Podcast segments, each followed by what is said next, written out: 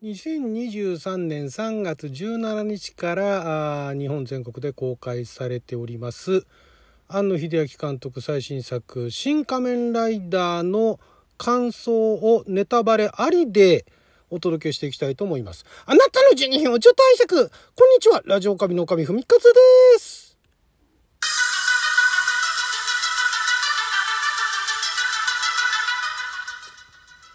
えー、感想トークですけれども。ちょっと前にね、えー、見終わった日に、えー、ネタバレなしでね感想トークアップしましたがもうその後ねあのー、今あれなんですよネタバレ OK な感想掲示板っていうのがあのアプリでありましてあのショッカーアプリっていうのがあるんですね今回ねなんかの公式の。でそこで、まあ、あのネタバレありの感想の掲示板っていうのを見ててまあたくさん出ているしあともう YouTube の方とかねいろんな動画の方でもネタバレありの感想というのが感想とかレビューとかね、えー、いろいろあったんで、まあ、私もちょっと一日間置きましたけれども、まあ、これねだからあのー、従来のその感想感想じゃないネタバレありの感想と微妙に違うのが、まあ、今までの作品、まあ、特にこういうあの特撮系の作品だとか、まあ、庵野監督作品だとか、まあ、アニメ日本のアニメだとかなんかのネタバレっていうのはお話のネタバレね、えー、みたいなのが関わってくるんで、まあ、まだ見てない。これから見ようと。でどんなお話なのか一切ねあの知らないで見たいと。いう人は、まあ、聞かないでくださいと。いうお話してたんですが今回そのネタバレの範囲っていうのがですね出演者。これあの23日まで、えー、なんかあの公開してないキャストっていうのがいるようで、ね、私もだからまああの映画本編見ておーおとびっくりしたんですけどもなるほど未公開キャストってこういうことかというのがあったんでそこのところにも触れていきますんで、えー、全く仮面ライダーに興味がないだとかねあのいう人もちょっとこれはもしこれから見ようという方は、まあ、聞かないで見終わってから聞いていただければなと。でだからってじゃあマニアックな話するかというとそういうわけじゃなくてどうだったと見た人がね。だからまあ見てない人で見ようとも思ってない人にとっては、まあ、特にあの聞いてもあんまり意味のないトークだと思うんですが、まあ、これはね見た人に聞きたいっていう意味も込めてですね、えー、残り10分間お話ししていきたいと思うんですがまあまずあのー、これねそのネタバレ OK の掲示板を見て思ったのがあそんなネタがあったんだと。まあ、あの最初ね私見た時の感想として、まあ、ビジュアルはまあ良かったと。ちょっと一部 CG とかの作りはねどうかなっていうのは正直ありましたけれどもまあまあいいかと。昔のねその昭和の時代の雰囲気っていうのを尊重したのねと。まああと予算の問題とかもあったんでしょうけど、まあ、予算の問題があるんだったらあそこまでね無理にやらないでもねなんかあのアクションでね、えー、済ませりゃよかったんじゃないのとどうしてもあのシーンを撮りたくてあそこだったらそのだからなんかあの電車の上かなんかすごい高速で電車の上じゃないか。なんかえらいすごい高速で追っかけっこするところがあってなんかピョーンピョーンって飛んでくところがもう完全それ CG だよねっていうね。あとなんかあのダムのとこからあの落っこってくずりずり落っこってく雲男のところだとかそれ完全に CG っていうか合成だよねみたいな。まあ合成はしょうがないんですけれどもなんか合成ずれてないみたいなね。いうのがあってまあまあいいかと。でなんかねあのロケーション私好きだったのがやっぱりあのセットはともかくその外の風景の部分っていうのはあの時代は今ではあるんだけれどもその昭和のねその放送された当時の当時のあの景色とはまた違いますよ違うけれども、えー、その昭和を放出とさせる昭和を放出させるっていうか、まあ、特にそんなに新しくない昔からある風景みたいなねいうようなところをうまくチョイスしてるなっていうのがまああのビジュアル的には良かったかなと。であとこれもねこれ考えすぎかもしれないですけどもおなんかあの絵面がねその前のあの「新ウルトラマンは」まあ、監督樋口さんでしたけどもなどちらかというとあの実装時寄りみたいなねあの円谷系ウルトラマン系だとあの特にウルトラセブンあたりだと、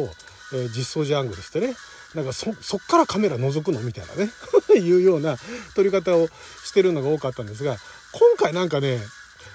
小津安二郎監督みたいなね。まあ、別にあの、小津映画私そんなに詳しくないんで、まあ、ちょっと単なるイメージではあるんですけれども、やたらあの、顔がね、バーンって真ん中にあって正面向いてこっち向いてバーンみたいなのがあまりにもなんか続くと、これは小津みたいなね、いうような、まあ、別に小津監督の作品がみんなそうだとは言いませんけれどもなんかそういうのをあえてだからその実相寺ではない、えー、ものを意識してるっていうところはありましたねだからそこも令和にその昭和のテイストなのかなっていうのも思いつつで映画としては正直映画作品としては私の中では非常に微妙でしたよね。まあ、あのビジュアルでビジュアルとアクションなんでアクションもそのさっき言ったように肝心なところなんかすごい見せ場みたいなところが明らかに CG っていうのがあったんでちょっとそこがね私はねうーん。まあなんか仮面ライダーというね新仮面ライダー新しく撮ったねオタクの人が撮ったあの大好きだった人が撮ったっていうその愛みたいなものが伝わってきたんで、まあ、そこら辺はあのとりあえず何でしょうスルーっていうかね、まあ、特にあの引っかかるっていうか、まあ、そのマイナスっていうふうには思わないんですけどもちょっとそこがねだから見終わった後これは映画なのかっていうね、うん、これはファンムービーなのかみたいなねまあファンムービーっちゃファンムービーなんでしょうけどもでえっと、その後あのネタバレありの掲示板見た時に漫画原作の愛読者としてはもう泣いたと いう人がたくさんいたんですね。そうなの？と。で私あのドラマ版の方もテレビ版の方もそんなに詳しく見てないんでわかんないんですけどもてっきりそのテレビのね90何話あるところを、まあ、ググッと美味しいところだけをねあの抽出してえ2時間ちょっとで収めたのって思ったんですよ「シン・グルトラマン」の時みたいにね。でなくて結構原作要素がてんこ盛りだというんでまあでも原作要素っていうかこの「仮面ライダー」っていう企画が立ち上がってで、まあ、原案だとかも石森石森章太郎先生も提供したと思うんですが、えー、ほぼ同時期なのかな？ドラマとテレビの方と漫画とほぼ同時期でで漫画はね、えー、全3巻今 Kindle で私買いましたよ。もうあまりにもその漫画が好きだっていう人がみんな泣いたっていうからねあのどんなもんかと思って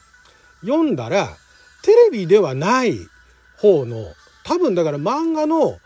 かなりの要素が結構その映画に反映されてるなっていうのは分かりました。あのだからつまりテレビだと毎回毎回ななんとか怪人ってのが出てきて仮面ライダー戦ってわーってやるわけでしょ？でそれそういう作りじゃないじゃないですか映画は。ロードムービーっていうのも、ん、どうかと思うんですがまあ一種あのロードムービーみたいな点々と次々とねそのショッカーの怪人を倒していくっていう流れじゃないですか。で漫画の方はそういう作りなんですよねどちらかというとね。ショッカーの野望を打ち砕くためにそのショッカーの上級幹部っていうか上級戦闘員構成員かなんかを倒していくっていう流れは漫画なのかなと漫画ベースなのかなと。ただその映画で描かれた部分っていうのは多分その映画オリジナルな要素っていうのはたくさんあると思うんですよ。出てくるその怪人ねまあそれをオーグオーグメントっていう言い方をしてるのはまあ今今風でまあそれはそれでありかなと。えー、あの拡張現実でね AR ってあるじゃないですか。VR、えーと、MR、AR AR っていうのは Augmented Reality っていうねあの拡張現実っていうことのそのその同じオーグですよ。だから、えっと、人間の能力だと昆虫の能力を融合させて昆虫とか動物の能力を融合させてさらにその能力を拡張していくっていう意味では augment っていう言い方をその怪人に、えー、名称として故障として持っていくのはまあそれはなるほどなと。で思ったんですがまあまあまあいいんじゃないですかと。統一は取れてるんじゃないですかと。あとまあでもフォルムとかね敵の怪人のフォルムとか仮面ライダーのスーツとかは、えー、原点をベースにしながらもなかなかかっこいいかなとなんかちょっとね一瞬ねあのフィギュア欲しいなって思うぐらいかっこいいなとは思いました。で、えっと、いろんなあのキャストさんが「シン・ゴジラ」とあと「シン・ウルトラマン」特にだから「シン・ウルトラマン」の長澤まさみさんだとか ねが出てきたあのサソリオーグとして出てきた時にとかあとあのえっとあの竹野内豊さんね「新ウルトラマン」からあの出ている竹野内豊さんとか、えー、あとはあのあの人ね。えーと、斎藤工さんも「新ウルトラマン」から出てますけれどもてっきりなんかそこら辺お話キャラクターとしてつながってんのかなと思ったんだけども最後立花と滝だって言った時に立花滝はもともと仮面ライダーですよね。で他のあの新映画でも立花滝っていうのはキャストとして役目として出てきてはいたそうなんですがまあだからこれはこれで立花と滝であってだから昔のその東宝映画東映映画あるいはその特撮ドラマなんかで、えー、結構あの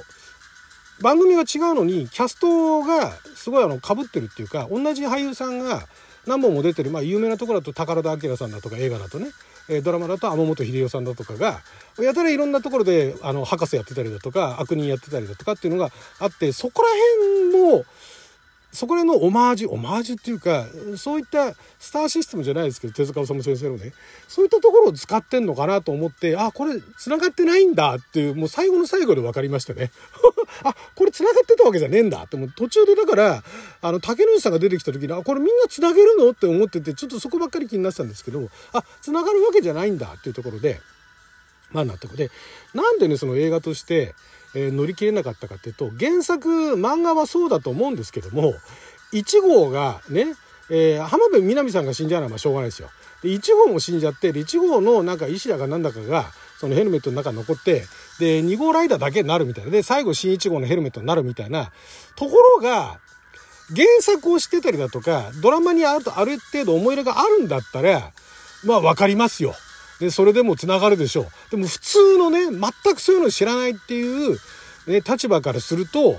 ね、あの、最初主人公だったね、のに思い入れしようとしていたら、主人公死んじゃって、あと途中から参加してきたやつが主人公になって終わり、ええー、みたいな感じになっちゃうわけなんですよね。わかりますよ。漫画はそれで成立するだけの尺があった。で、ドラマ版は2号ライダーが出てきて、ね、1号ライダーの人が骨折したところまであんなに再現するかってあの掲示板では盛り上がってましたけども、わかるんだけれども、だからそういう意味では、ファンはそういったところでさらに盛り上がれるっていうところはあるんだろうなと。だから今回の映画がヒットしたとしたら、まあファンの力はでかいでしょうね。ファンが何回も見に行ったと。いうところで私映画好きとしてはうんもう一つかなと映画好きとしてはギリギリ新ウルトラマンかなという感じでございましたね。はい、まあでもねこれ盛り上がってくれたらまた面白いのができるかなと いうことでそんな感じです。はいということで12分間の貴重なお時間いただきありがとうございました。それじゃまた